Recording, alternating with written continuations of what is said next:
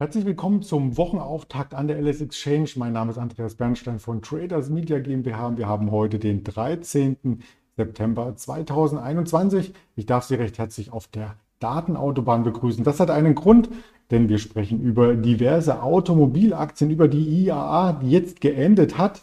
Aber das Ganze nach dem Risikohinweis und dem Disclaimer.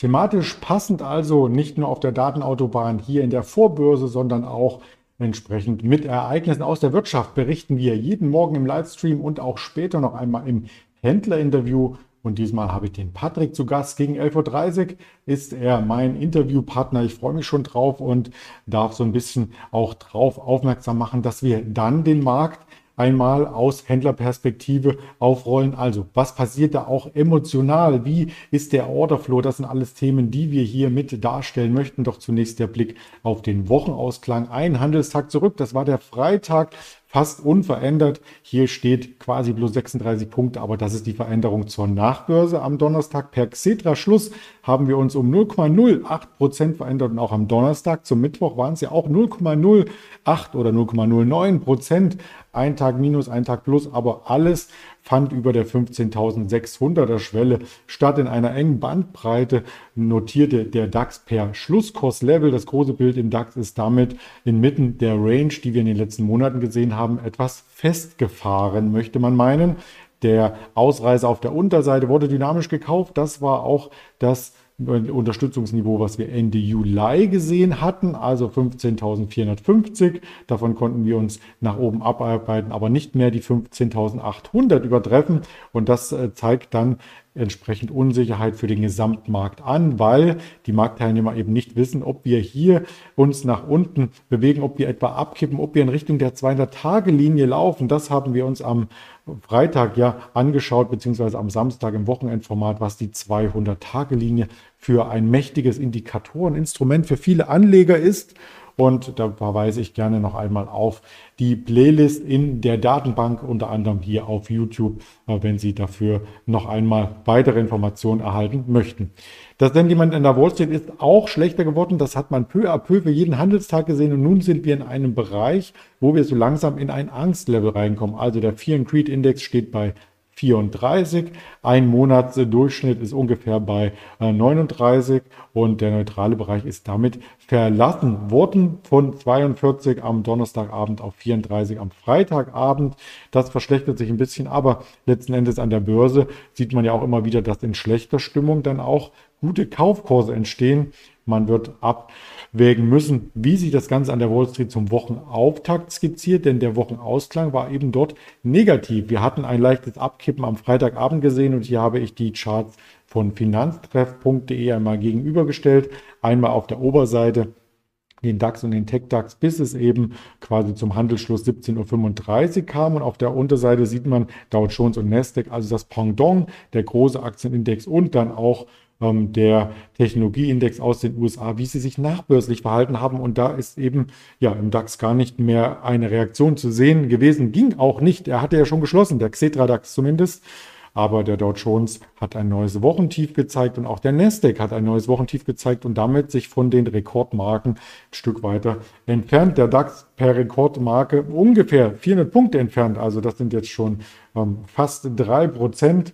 Das ist schon eine ganze Menge, die der Markt hier zurücklegen müsste, um Anleger auf positiver Seite wieder in den Markt hinein zu locken mit neuen Rekorden. Danach sieht es in der Vorbörse heute am 13.09. noch nicht aus, wenngleich der DAX ein Stück weit fester notiert. Jetzt hier kurz nach 8 Uhr der Screenshot bei 15.616. Mit einem Auge sehe ich die 630 schon, 640. Also die Vorbörse ist durchaus stark und im Vergleich zu den Schlusskursen 22 oder 23 Uhr am Freitag. Das ist die gestrichelte Linie auf der Unterseite 556 sind wir jetzt ja quasi schon 80, 90 Punkte im Plus. Also die Woche startet wieder sehr positiv. Man war das aus der Vorwoche auch gewöhnt. Was übrig bleibt, das wird der Handelstag hier zeigen müssen. Ja, übrig bleibt nach der IAA, und das ist eines der Kernthemen heute oder das Kernthema in der Vorbörse, dass wir hier ein Fazit ziehen sollten. Die IAA Mobility, wie es so schön hieß, fand in München statt. Im letzten Jahr durch Corona fand gar keine IAA statt und das Jahr zuvor stand, äh, fand es in Frankfurt statt. Deswegen schauen wir auf den gesamten Sektor und auch noch einmal als Retrospektive auf die IAA, auf die Zahlen, die es da gab.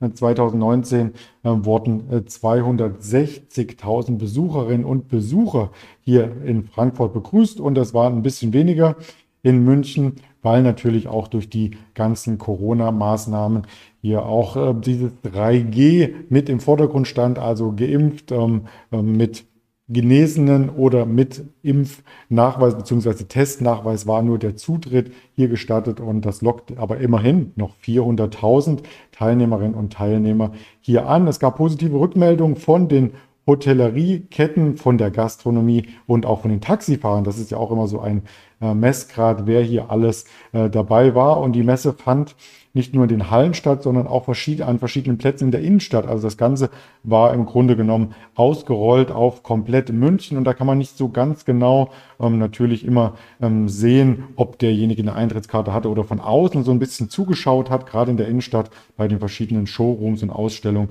was es hier zu sehen gab. Ähm, teilweise waren auch nicht nur Autoaussteller hier auf der IAA vertreten, sondern als kurioses Bild auch Radaussteller und zwar von den Ausstellern her in Summe sogar viel mehr, doppelt so viele als die Automobilhersteller. Das muss man auch erst einmal ähm, verarbeiten mental. Mehr Radaussteller auf der IAA als Automobilaussteller in Summe.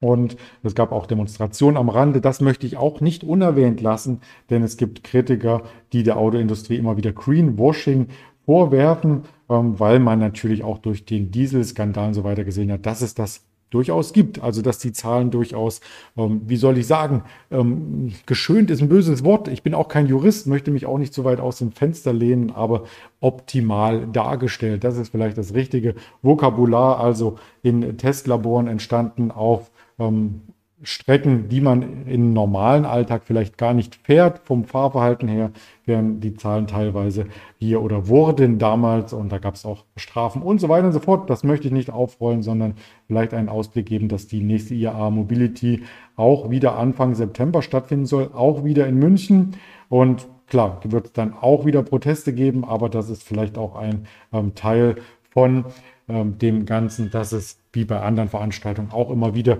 Menschen gibt, die sagen, ich finde das nicht gut und das ist in Deutschland ja auch okay, dass man dann ähm, entsprechend demonstriert. Der Aktienkurs von Bike24, den möchten wir in dem Zusammenhang ins Bild rücken, denn der hat so ein bisschen den Schub bekommen. Durch die IAA möchte ich meinen, ähm, er ist nämlich angestiegen von um die 20 Euro, als die IAA losging, auf in der Spitze 27 Euro, jetzt aktuell 25. Also da gab es einen ordentlichen Aufschlag, weil das natürlich auch mit in den Fokus rückt. Die Mobilität ist nicht auf das Auto alleine fixiert, sondern, sondern gerade die E-Mobilität findet bei Radherstellern immer mehr Anklang. Ganz viele E-Bikes wurden im letzten Jahr verkauft. Die Zahlen hatten wir bei einer Sendung über Bike24 schon mal hier mit durch den Äther gereicht. Vor allem möchte ich aber auch über die Autos noch einmal sprechen bei der IAA, weil das klar das Kernelement ist.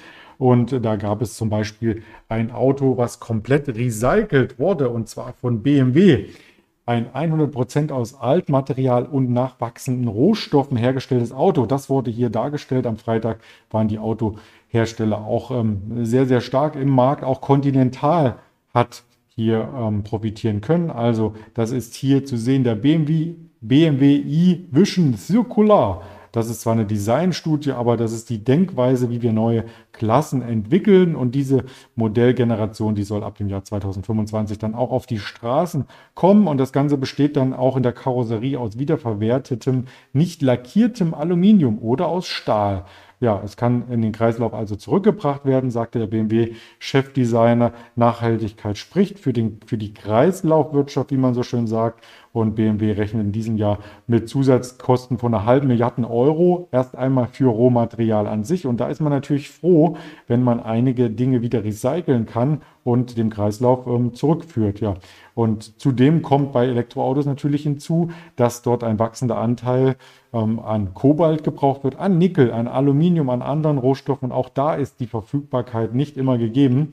Äh, Continental hat hier auch die Messe genutzt, um selber ein ökologisches Konzept vorzustellen. Und zwar beim Reifenangebot. Da sollen auch natürliche Ressourcen für mehr Energieeffizienz sorgen.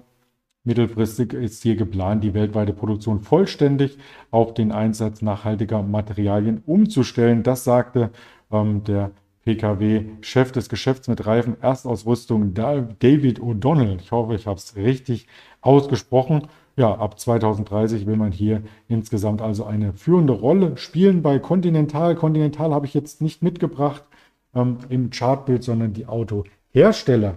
Unter anderem BMW, von dem die Designstudie kam, die hatten jüngst so ein bisschen mit Kursrückschlägen zu kämpfen, sind aber insgesamt auf einem guten Niveau, also auf den Sommer-Unterstützungslevels angelangt, knapp unter 80 Euro und haben nicht mehr den Bereich, den wir im ersten Quartal gesehen hatten, vor den größeren Auslieferungszahlen, vor dem Schub auch in der Bilanz durch Gewinne hier erreicht. Also das sieht insgesamt verhalten positiv aus. Die Aktie konsolidiert ebenso wie Daimler. Daimler konsolidiert noch ein bisschen charttechnisch sauberer zwischen 68 und 77 Euro ungefähr. Und wenn wir aus dem Bereich nach oben ausbrechen sollten, können wir auch die Jahreshochs um die 80 wieder in Augenschein nehmen. Volkswagen konsolidiert aktuell knapp unter der 200er Marke. Das ist auch eine Unterstützungszone gewesen. Jetzt knapp darunter. Ja, vielleicht dieses Ausbruchsniveau wird noch einmal getestet aus dem März, April und am stärksten sieht von den vier